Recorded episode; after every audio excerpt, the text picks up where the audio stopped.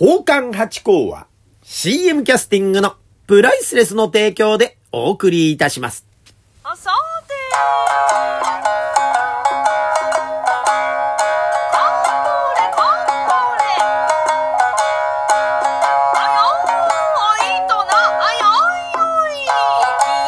松野屋八甲でございます。水金土日の夕方6時は宝冠八甲よろしくお願いします。というところでございまして、だいぶ寒くなってまいりましたね。この間までなんかね、春のような陽気と思ってね、なんだこの冬はと思ってましたが、いよいよ、冬の感じが出てまいりましたね。ヒヤッとして、やっぱりクリスマスのシーズンにはやっぱりちょっとヒヤッとしてないとなというところありますもんね。で、私がね、汗っかきなんですよ。で、暑がりなんですね。えですからね、私としては着物で出歩くときには、今、あ薄手のコートでもですね、十分対応できるんで、え結構身軽に軽やかに歩いてて、まあ、周りの人にはね、それ寒くないんですかって言われるんですが、私としてはほかほかで、ちょうど汗をかかないぐらいで過ごしやすいということになってましてね、今いいんですね。だからお座敷に向かう空気、またお座敷を出て、えー仕事をやり終えた時のこの空気というのがたまらないなという、あの、最後の仕事の後の一杯みたいなね、あの、ビールの一口目がうまいのと同じでね、外の夜風に当たるっていうのはこれ最高の幸せでございましてね、えーそんな季節になってまいりました。でもね、これ乾燥進んでますから、周りにもですね、なんかあのーインフルエンザにかかっちゃったからお座敷に来れませんというお客さんとかですね、いらっしゃったりとかしますからですね、ぜひ皆さんは、えー、ご自愛くださいね。本当お体、本当に年末崩すとですね、また、えー、来年の一発目、こう、ロケットダッシュできませんから、ぜひぜひ、あの、体気をつけてくださいね。なんかあの、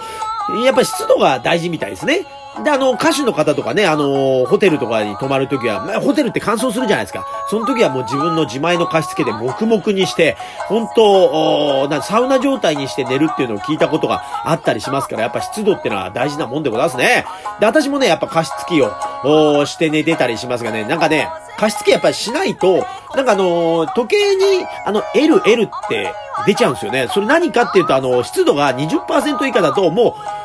う、ダメですよってんで、LL って何の LL なのかわかんないですけど、LL って出てますんでね。なんかやっぱ40%とか50%、60%の状態が、やっぱり多分喉にはいい状態だと思うんです。ウイルスもね、なんかそれだと弱るんですよ。多分乾燥すると元気になっちゃうみたいなことがあるようでございますから、ぜひね、あのー加湿をしてですね、えー体を温めて、だから左右とかもいいらしいんでね、左右でこのね、煙を吸いながら、肺をこう、綺麗にしながら、えー、左右を飲んでゆったりとした時間を過ごしてよく寝るっていうのがやっぱり、よく食べよく寝るっていうのがやっぱいいみたいなんでね、えー皆さんぜひ過失をしながら、ゆったりと、ラジオトークを聞いてですね、えー過ごしていただけたら嬉しいな、なんてことを思いますが、まあ今日はですね、もう12月の20日ということで、もう残すところも31日までですからね、11日ということになりました。まあだからね、あっという間に1年が過ぎましたね。なんか、うさぎ年だから今年こそは跳ねるぞとかって、意気込んで1年迎えたんですが、なんかもうあと11日で跳ねなきゃいけないという、こう、ちょっとね、え、あの、夏休みの最後の1週間のあの、宿題の追い込みみたいなことになってきて、今大変だなと思ったりなんかしてるんですけどもね。で、またね、来年だったら来年だったで、来年は辰年ですから、上り竜のように運気を上げて参りますとかね。で、また来年の今頃も、竜ダメだったな。じゃあ来年は蛇の年ですからお金が貯まるということで頑張ってお金貯めていきたいと思いますっていうことを言い続けるんだと思うんですけども、えー、まあまあまあでも早くなってきますね、一年ってのはね。えー、なんかね、お客さんでね、面白いことこの間おっしゃってる方がいらっしゃいましたね。なんか、やっぱ下流会ってところやっぱ面白いもんでございましてね、いろいろ教えてくれるんですよね。だから8個、ね、毎年これ早い早いと思うだろこれな、人生ってのはな、トイレットペーパーと同じなんだよって言うんですね。そういうことかなと思うじゃないですか。トイレットペーパーと同じってどういうことかなと思ってて、え、なんですか？それって言ったら、あの、トイレットペーパーってのは、最初の使い始めは、こう、一周が大きいじゃないですか。だから一周にかかる時間が大きいんだと。で、真に向かっていくにつれて、だんだんだんだんだんだんだんだん、えー一周が早くなってくる。これがね、人生と同じで早く感じるようになってくんだと。で、最後使い切ったら、あまあ、それはまあね、あの、あの世に行くってことで、そしたらもう水に流して、はい、それまでよっていうことだよっていうお話をされてました。あ、やっぱり下流会で遊ぶ方ってのはやっぱ考え方も面白いもんだなと思ってね。いやー、毎回勉強になってます。こういうね、ね金言格言がですね、やっぱりこう、出てくるんですね。なんかこう、面白いですよ。やっぱね、遊びに来てくださってるからですね、陽気に話してくださいますしね。いやー、本当に勉強になって、こうやってね、ラジオトークとかね、えーそれこそ寄せなんかでもこれ話せるような話じゃないですか。これ有名な話なんですか？私知らなかったんですけどね。だから、ねありがたいなと思って、で、またね、寄せが明日、あ21日から、えー園芸ホールですね。浅草園芸ホールで27日まで。あのーやることになってます。ぜひぜひ、えー今ちょうどね、予選の話が、えー、てして、こう、出て、出てきましたからね、お話しさせていただきたい。浅草演芸ホールに、今助師匠のお芝居でございます。昼間のね、お芝居に出させていただきます。夜はね、やっぱ、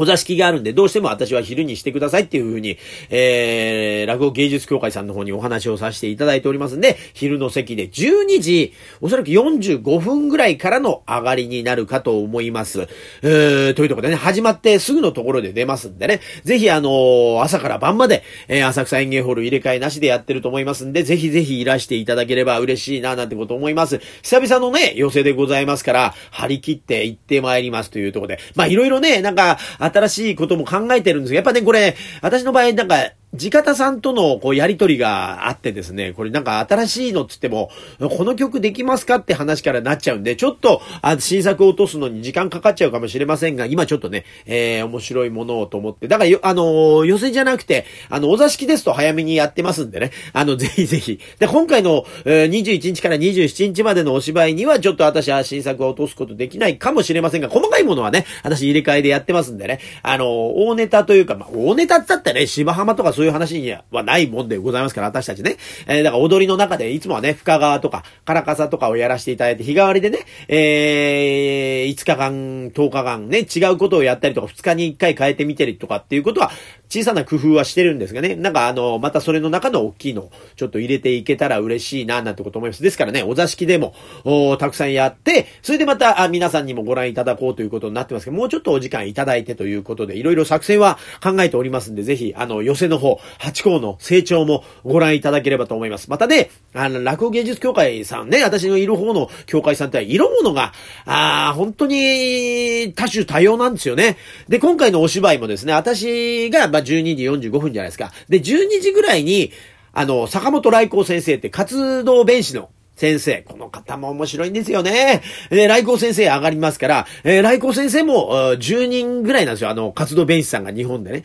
で、その後に、えー世界で6人と言ってる。まあね、えー全国のあの、1代目の方。私たちっていうのは、江戸の中期からこう、指定関係で続いてる、う下流会で、鍵盤に所属してるんで、まあ6人しかいないというふうに申し上げてますが、自分で、え新しく立ち上げようって方もいらっしゃって、その方入れましても、まあ10人ぐらい。だから同じぐらいかな。あまあでも活動病院さんの方がちょっと多いのかな。えーそのぐらいの珍しい日本で10人ぐらいですからね。えーそういう2人がポンポンと繋ぎますから、ぜひね、あの、昼間っから、笑いに来ていただければと思います。なんか色物本当面白いんでね、芸協さん。とかで、そうかと思ってたら今度落語協会さんにですね、あの、遠峰アコさんってあの、アコーディオンのものすごい、素敵なお姉さんがいるんですよ。この方がですね、芸協じゃなくて、えー落語教科さんの方に入りました。あと、は青空裸先生ですかね。えー、とかですね、タブレット淳さんとか、また、落語協会さんの方もですね、色物さんがすごい強烈な面白い方々をですね、師匠方を入れてますから、非常に、ま、寄せが、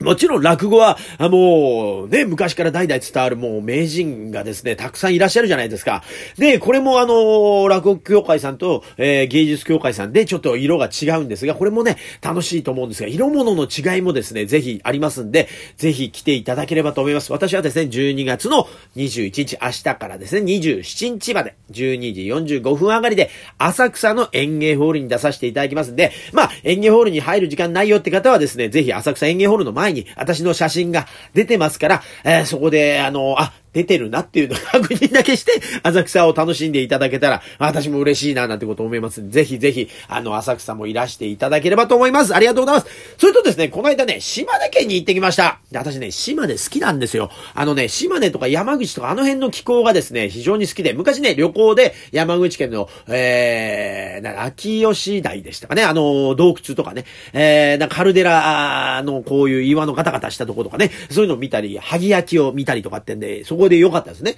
で、島根県も、私あのーなんですか、あのー馬に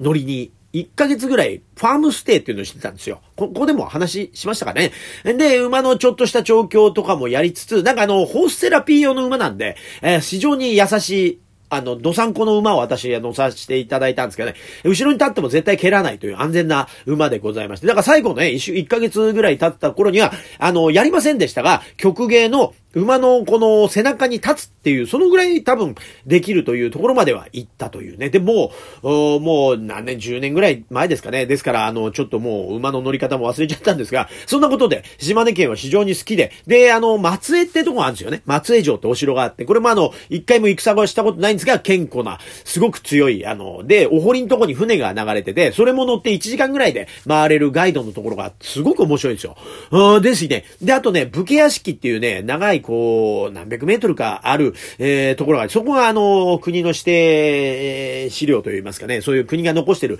えー、街並みで江戸の風情で武家屋敷そのまま残ってるんです。その一角にですね、小泉八雲さんって、ラフカディオハーン。ね、えー、この方の、